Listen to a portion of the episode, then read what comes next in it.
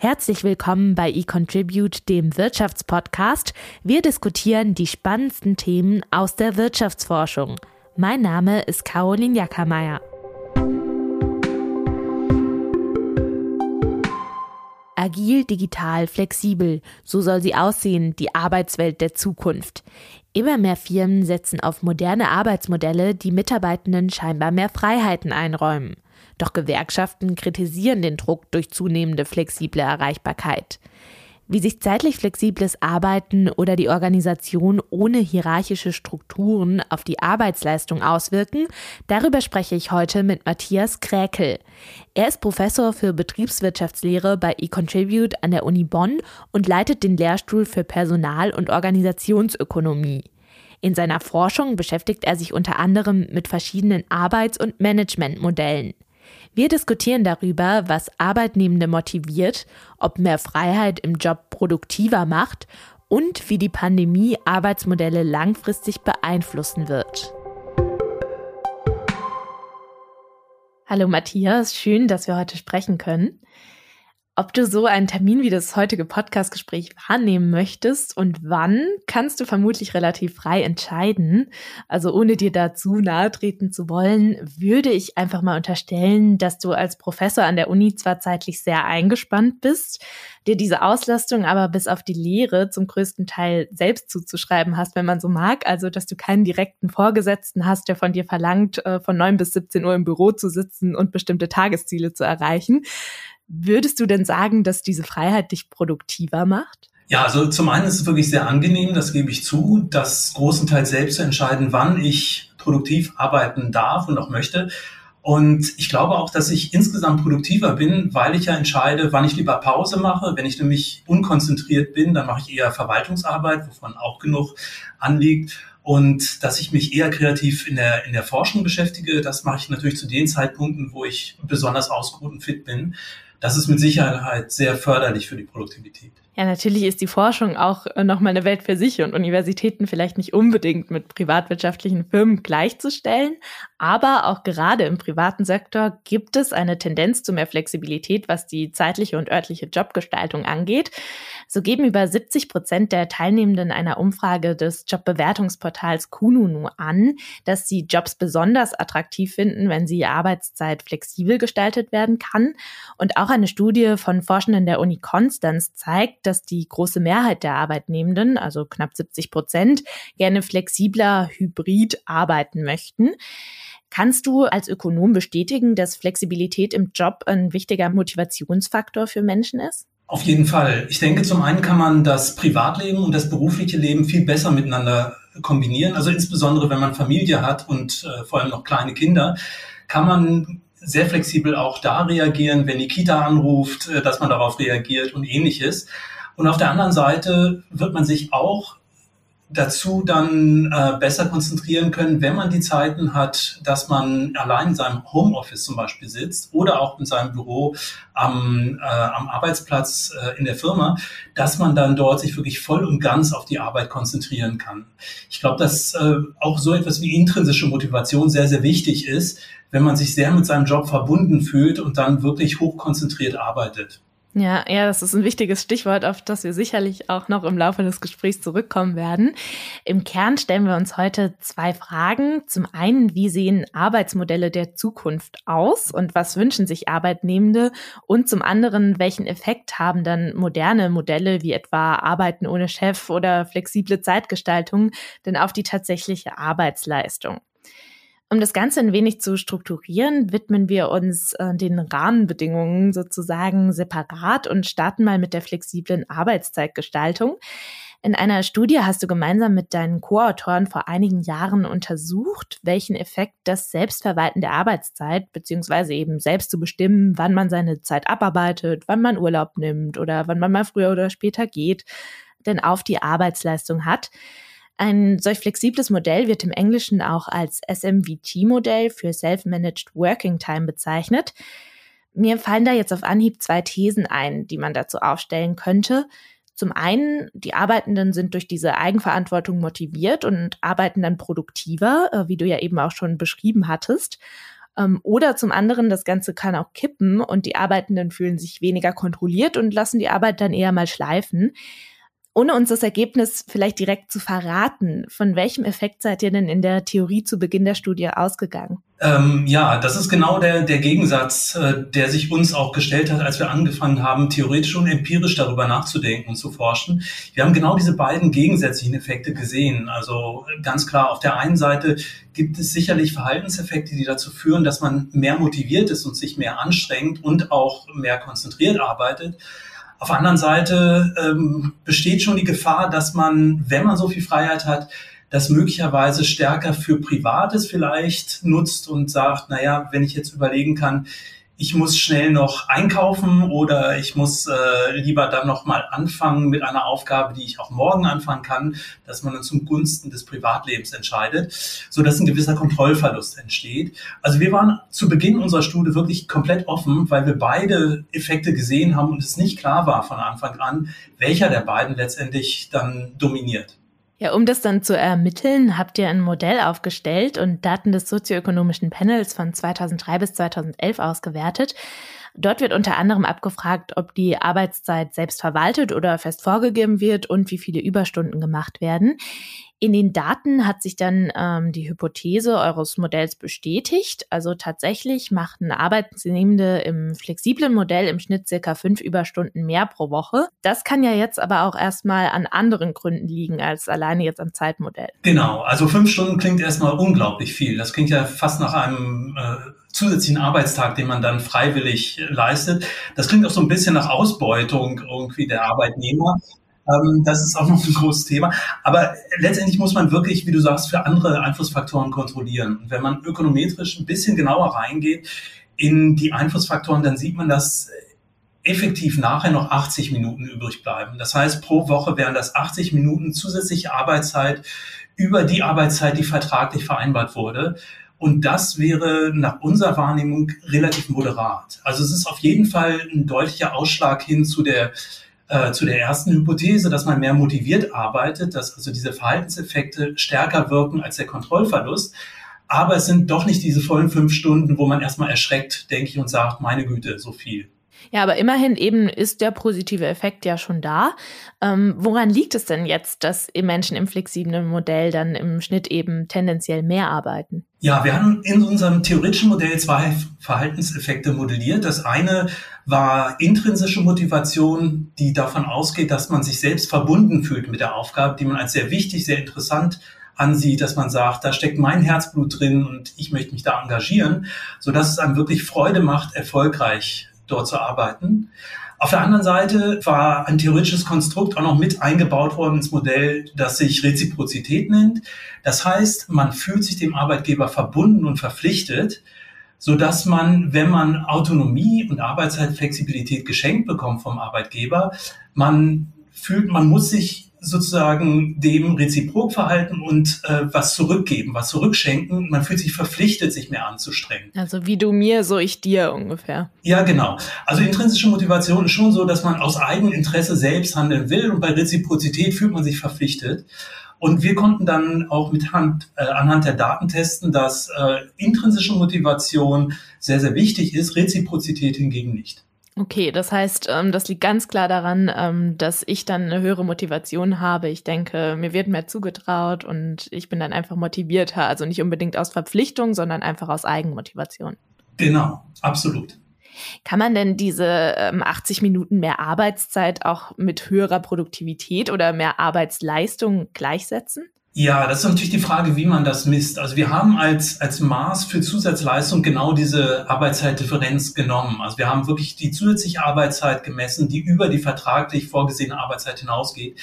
Wir können nicht 100 Prozent sagen, ob diese 80 Minuten auch wirklich komplett effektiv genutzt wurden.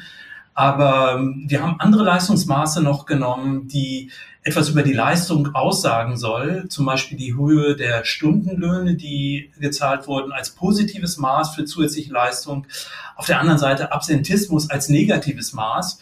Und diese Hilfsmaße führen zu dem gleichen Ergebnis, so dass wir da relativ ähm, zuversichtlich sind, dass das Hauptmaß, also die zusätzliche Arbeitszeit, schon auch für Produktivität steht. Mehr Zeit wird sozusagen auch produktiv genutzt. Genau. Es klingt ja dann eigentlich nach einer klassischen Win-Win-Situation. Also die Arbeitnehmenden sind motivierter und auch die Firmen profitieren dann von äh, höherer Arbeitsleistung, höherer Produktivität. Allerdings ähm, gibt es ja dann doch auch ähm, teilweise Kritik. Zum Beispiel Gewerkschaften äußern sich oft kritisch zu solchen flexiblen Arbeitsmodellen, ähm, da sie, wie ihr ja auch gezeigt habt, zu mehr Überstunden trotz eben zum Beispiel einem Vollzeitvertrag führen können und Arbeitende dann womöglich auch überlastet werden. Also zum Beispiel warnt auch Verdi in einer Broschüre vor den Erwartungen durch Arbeitgeber bei flexiblen Zeiten und da Erreichbarkeit und eben diese zeitliche Flexibilität auch schnell zur Norm werden können. Ähm, auch wenn ihr das jetzt im Rahmen eures Papers natürlich nicht konkret untersucht habt, würdest du denn auch sagen, dass äh, flexibler nicht unbedingt immer besser ist oder überwiegt da ähm, zumindest aus der volkswirtschaftlichen Sicht dann der positive Effekt? Äh, das ist, glaube ich, schwierig zu beantworten, weil wir haben keine Befragung nebenbei laufen lassen, wie die Arbeitnehmer sich dabei fühlen. Man hätte, wenn man diesen Aspekt wirklich prüfen will, eine Befragung starten müssen, wie man sich denn fühlt ohne die Arbeitszeitflexibilisierung und mit. Das können wir nicht beurteilen. Ähm, das ist mehr oder weniger das Empfinden, dass wir sagen, 80 Minuten ist so, dass man wirklich, wie du sagst, von einer Win-Win-Situation sprechen kann.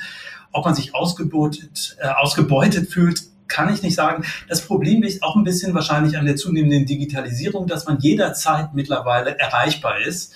Ob am Wochenende oder abends, äh, wenn eine E-Mail aufpoppt und man eine Nachricht sieht vom Vorgesetzten, ähm, das hat auch ein bisschen was mit der Technik zu tun. Und wenn man sich verpflichtet fühlt, immer flexibel zu reagieren, denke ich, könnte das auch im Privatleben den Stressfaktor erhöhen, was wiederum nicht wünschenswert ist. Hm, aber eben kann jetzt nicht unbedingt immer dann auf das Zeitmodell ähm, zurückgeführt werden. Genau, genau, genau. Das ist dann eher ein Effekt der Digitalisierung, denke ich. Mhm. Ja, auf der anderen Seite äh, sind ja bei diesen Modellen äh, manche Manager auch skeptisch und denken eben, dass die Arbeitenden dann ihre Arbeit ohne Kontrolle nicht mehr richtig machen. Das hat man ja zum Beispiel auch äh, zu Beginn der Corona-Pandemie teilweise gesehen, als einige Firmen ähm, zum Beispiel Homeoffice gegenüber skeptisch waren. Ähm, was kannst du denn aus empirischer Sicht zu diesen Bedenken sagen? Letztendlich ist ja keiner gezwungen, diese, diese frei bestimmbare oder selbstverwaltete Arbeitszeit einzuführen und diese Modelle auszuprobieren. Ich denke mal, durch Corona waren wir alle gezwungen, mehr oder weniger ins Homeoffice zu gehen, wenn man das denn machen konnte von der Arbeitszeitgestaltung her. Also wenn man nicht selbst direkt in der Werkhalle steht und irgendwas produzieren muss. Und ich glaube, die Erfahrung kann jedem Arbeitgeber selbst jetzt ein Fingerzeig für die Zukunft sein, ob das sinnvoll ist im gegebenen Betrieb oder nicht, äh, das weiterhin durchzuführen. Ein Problem, worüber wir auch noch nicht gesprochen haben, sind natürlich Kommunikationsprobleme und auch Teamarbeit. Also wenn jeder in seinem eigenen Homeoffice sitzt, aber normalerweise als Team mit den anderen zusammenarbeitet, bedarf das schon gewisser Hilfsmittel wie Kommunikation digital, dass man überhaupt weiterhin so etwas wie, wie Teamarbeit zusammenbringt. Also eben schon auch so ein bisschen ein teilweise oder ein Konflikt, der entstehen kann dann zwischen äh, Flexibilität, aber dann äh, vielleicht auch einfach dem Arbeiten im Team, dem generell dem Verhalten in der Firma oder eingebunden sein dann auch in die Firma. Genau. Jetzt ähm, bist du selbst Theoretiker und hast das grundlegende Modell der Studie aufgebaut und deine Co-Autoren haben dann empirisch die Daten ausgewertet. Allerdings äh, wart ihr nicht direkt auf dem Feld äh, beziehungsweise in einer Firma und habt das Zeitmodell dort jetzt konkret eingeführt. Inwiefern lassen sich denn ähm, die Ergebnisse dann äh, auf so eine Situation oder auf die Praxis in der Firma übertragen? Also gibt es da vielleicht auch experimentelle Studien in Firmen, die auf ähnliche Ergebnisse kommen? Also spontan fallen mir Laborexperimente Experimente dazu ein. Laborexperimente sind natürlich dann sehr, sehr sinnvoll, wenn wir Einflussfaktoren haben in der Empirie, die wir nicht gut kontrollieren können. Dann macht es Sinn, eine, eine Situation ins Labor zu übertragen und dort stilisiert zu untersuchen. Äh, da wir aber ja Felddaten haben, ähm, haben wir erstmal geguckt, inwiefern die Einflussfaktoren auch so kontrollierbar sind und unser Gefühl war, dass wir mit Hilfe der ökonometrischen Methoden ganz gut die ein, anderen Einflussfaktoren isolieren konnten und äh, sind dann froh, dass wir nicht ins Labor gehen mussten, weil Labor ist natürlich wichtig. Schön sind auch Feldexperimente, ähm, aber wir hatten hinreichend gute Felddaten, damit wir das nicht machen mussten. Aber ich, ich glaube, dass es, wie du sagst, sehr wichtig ist, das sozusagen zu komplementieren mit Feldexperimenten, die jetzt in einzelne Unternehmen hineingehen und das explizit sich anschauen, wie Arbeitszeitflexibilisierung funktioniert. Jetzt hast du ja eben auch schon äh, den Aspekt Teamarbeit angesprochen. Ähm, darauf möchte, ich auch gleich nochmal zurückkommen. Ähm, allerdings wollte ich zunächst mal über ein aktuelles Forschungspapier ähm, von dir und deinem Team sprechen. Ähm, da habt ihr euch angeschaut, warum Arbeitsverträge eigentlich so stark variieren, beziehungsweise was zum Beispiel die zeitliche und räumliche Flexibilität und eben die eigenen Freiheiten im Job angeht. Dazu habt ihr ein theoretisches Modell auf einen repräsentativen Datensatz angewandt. Das Ergebnis, je mehr Freiheiten Arbeitnehmende bekamen, desto mehr identifizierten sie sich mit dem Job, beziehungsweise desto motivierter waren sie. Also eigentlich das, was wir jetzt auch schon beschrieben hatten. Ähm, aber mehr Selbstbestimmung ging auch einher mit weniger Lohn. Das klingt jetzt zunächst mal nach einem Widerspruch. Ja, also es war schon, also es war die, die These, die von, wir von dem Modell abgeleitet haben.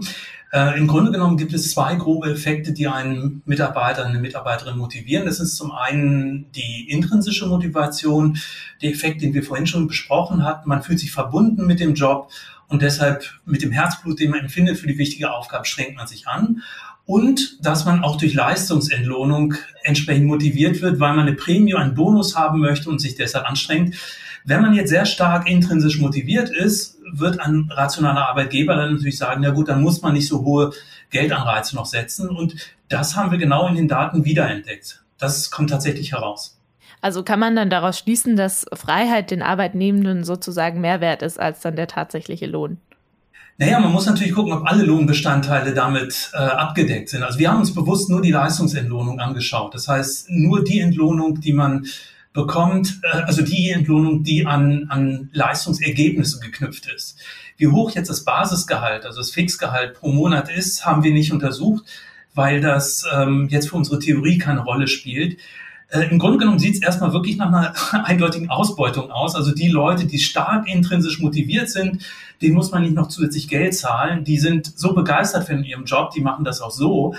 Ähm, aber wie gesagt, es geht um die Leistungsentlohnung. Vielleicht bekommen die ja trotzdem aufgrund der hohen Qualifikation eine hohe Basisentlohnung noch. Äh, dann wäre ich zumindest beruhigter.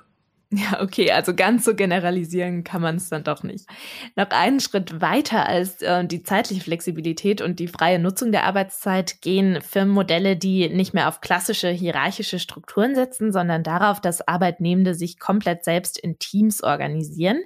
So sollen Fähigkeiten optimal und effizient genutzt werden und die Menschen sollen sich mehr mit ihrem Job identifizieren ähm, oder eben, wie wir jetzt auch besprochen hatten, vielleicht eine höhere intrinsische Motivation haben. Ein Vorreiter dieses Konzepts ist zum Beispiel der Automobilhersteller Toyota. Die Unternehmensberatung Deloitte bestätigt den weltweiten Trend mit einer Befragung von 7000 Managern in 130 Ländern.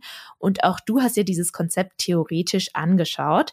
Die Theorie besagt ja, mit optimaler Bezahlung sollten die Arbeitenden automatisch ideale Teams bilden und maximal effizient arbeiten. Ähm, in der Praxis muss das dann aber nicht immer so laufen.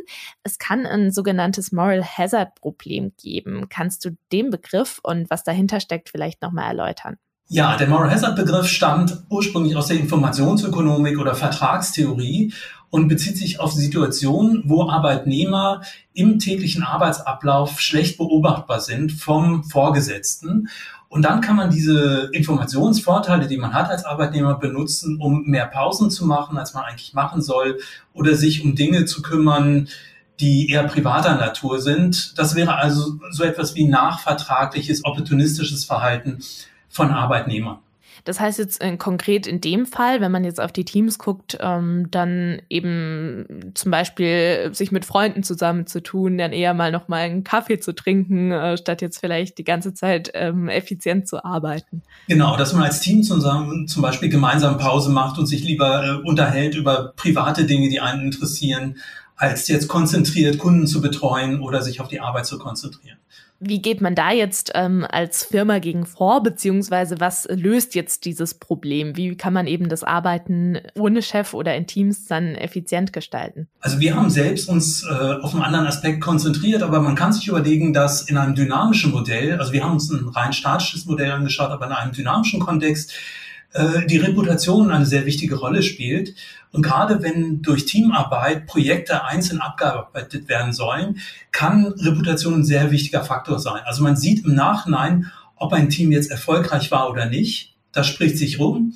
Und wenn es darum geht, in Zukunft wieder neue Teams zu bilden, guckt man sich schon vorher an, äh, wo haben die denn vorher gearbeitet, was haben die denn für Erfolge vorzuweisen, so dass dadurch, glaube ich, eine disziplinierende Wirkung durchaus funktioniert, ohne dass man hierarchisch immer eingreifen muss. Oder wiederum, wenn dann äh, vielleicht der finanzielle Anreiz einfach groß genug ist. Also wenn äh, irgendwie hohe Bonuszahlungen in Aussicht gestellt werden für erfolgreiche Teams, dann ist da ja auch vielleicht eine automatische Motivation höher. Das ist richtig. Wenn es darum geht, wirklich die Ergebnisse zu bewerten, würde man am Ende des Tages schon auf die Entlohnung, auf den Bonus schauen, der für den Teamerfolg ausgezahlt wird. Richtig. Jetzt vielleicht nochmal mit Blick auf alle Studien, die wir jetzt besprochen hatten, ein bisschen zuspitzend zusammengefasst. Führen denn flexible oder vielleicht auch moderne Arbeitsmodelle tendenziell zu mehr Arbeit und schlechterer Bezahlung? Das ist, also das ist schwierig so, so global einfach zu beantworten. Äh, es kann passieren, dass, denke ich mal, Mitarbeiter insofern ausgenutzt werden, weil man deren intrinsische Motivation natürlich äh, erkennt und dann wirklich nutzt ähm, ich will jetzt nicht über meinen eigenen Job nachdenken, weil ich intrinsisch motiviert bin und ich kriege keine leistungsabhängigen Entlohnungsbestandteile. Ähm, obwohl das Professorenbesoldungsreformgesetz das durchaus zulässt. Aber im Grunde genommen ist es schon so, dass wenn man es nicht übertreibt als Arbeitgeber, man eher zu dem Schluss kommen kann, den du erwähnt hast, nämlich eine Win-Win-Situation. Weil man ist immer noch frei, denke ich, auf einem Arbeitsmarkt, der halbwegs funktioniert, zu sagen, wenn ich mich ausgebeutet fühle zu sehr, dann werde ich auch wirklich kündigen und gehen. Was wir ja bisher außen vor gelassen hatten, eure Daten stammen von den Jahren vor der Pandemie. Allerdings hat Covid-19 den Arbeitsalltag vieler nachhaltig verändert. Äh, wo Homeoffice zum Beispiel früher nicht denkbar war, wird es nun langfristig eingeführt und viele haben sich an mehr Autonomie als von 9 bis 17 Uhr im Büro sitzen gewöhnt. Ähm, Im Schnitt der Daten des sozioökonomischen Panels, die ihr für eure Studie 2017 damals genutzt hattet, ähm, konnte nur die Minderheit, also knapp 15 Prozent, komplett frei ihre Arbeitszeiten verwalten. Wie lautet denn deine Einschätzung? Wie, wie wird die Pandemie diesen Anteil und somit dann auch die Arbeitsmodelle generell langfristig verändern? Also mir liegen noch keine aktuellen Daten vor. Ich bin aber sicher, dass dieser Prozentsatz ganz stark ansteigen wird weil zum einen die Arbeitnehmervertretungen wie Gewerkschaften schon darauf achten, dass wenn man Freiheitsräume hat, dass man sie möglichst erhalten bleiben möchte. Auf der anderen Seite werden Arbeitnehmer wie Arbeitgeberseite sicherlich sehen, dass es viele Bereiche gibt, wo es sehr viel Sinn macht, Homeoffice und andere flexible Arbeitszeitformen zu haben, weil nämlich die Mitarbeiter motivierter und produktiver sind und zufriedener auch bei der Arbeit, sodass auch nicht so etwas wie Absentismus oder, oder hohe Fluktuationen und ähnliches eintritt. Wichtig ist für mich, denke ich mal, dass beide Seiten stark und gut miteinander und ehrlich kommunizieren und sehen, wo es wirklich so etwas wie eine Vorteilsituation für beide Seiten gibt. Und dann wird man je nach Fall, glaube ich, beurteilen, wo es Sinn macht, das weiter durchzuführen, dieses Homeoffice-Modell und wo nicht. Also Kommunikation ist der Schlüssel zu allem. Das würde ich auf jeden Fall so sehen.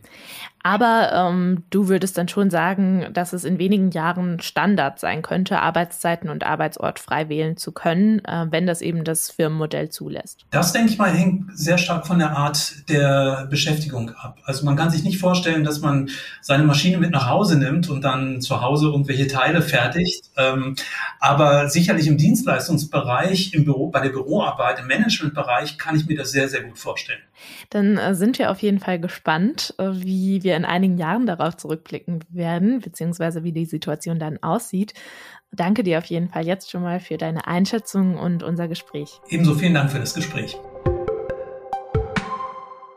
Das war der Wirtschaftspodcast des Exzellenzclusters eContribute der Universitäten Bonn und Köln, gefördert von der Deutschen Forschungsgemeinschaft. Im Cluster forschen unsere Mitglieder aus Politik, Rechts- und Wirtschaftswissenschaften sowie Psychologie und Soziologie. Wir wollen Märkte besser verstehen, um soziale, technologische und wirtschaftliche Herausforderungen der heutigen Zeit zu meistern. Danke fürs Zuhören.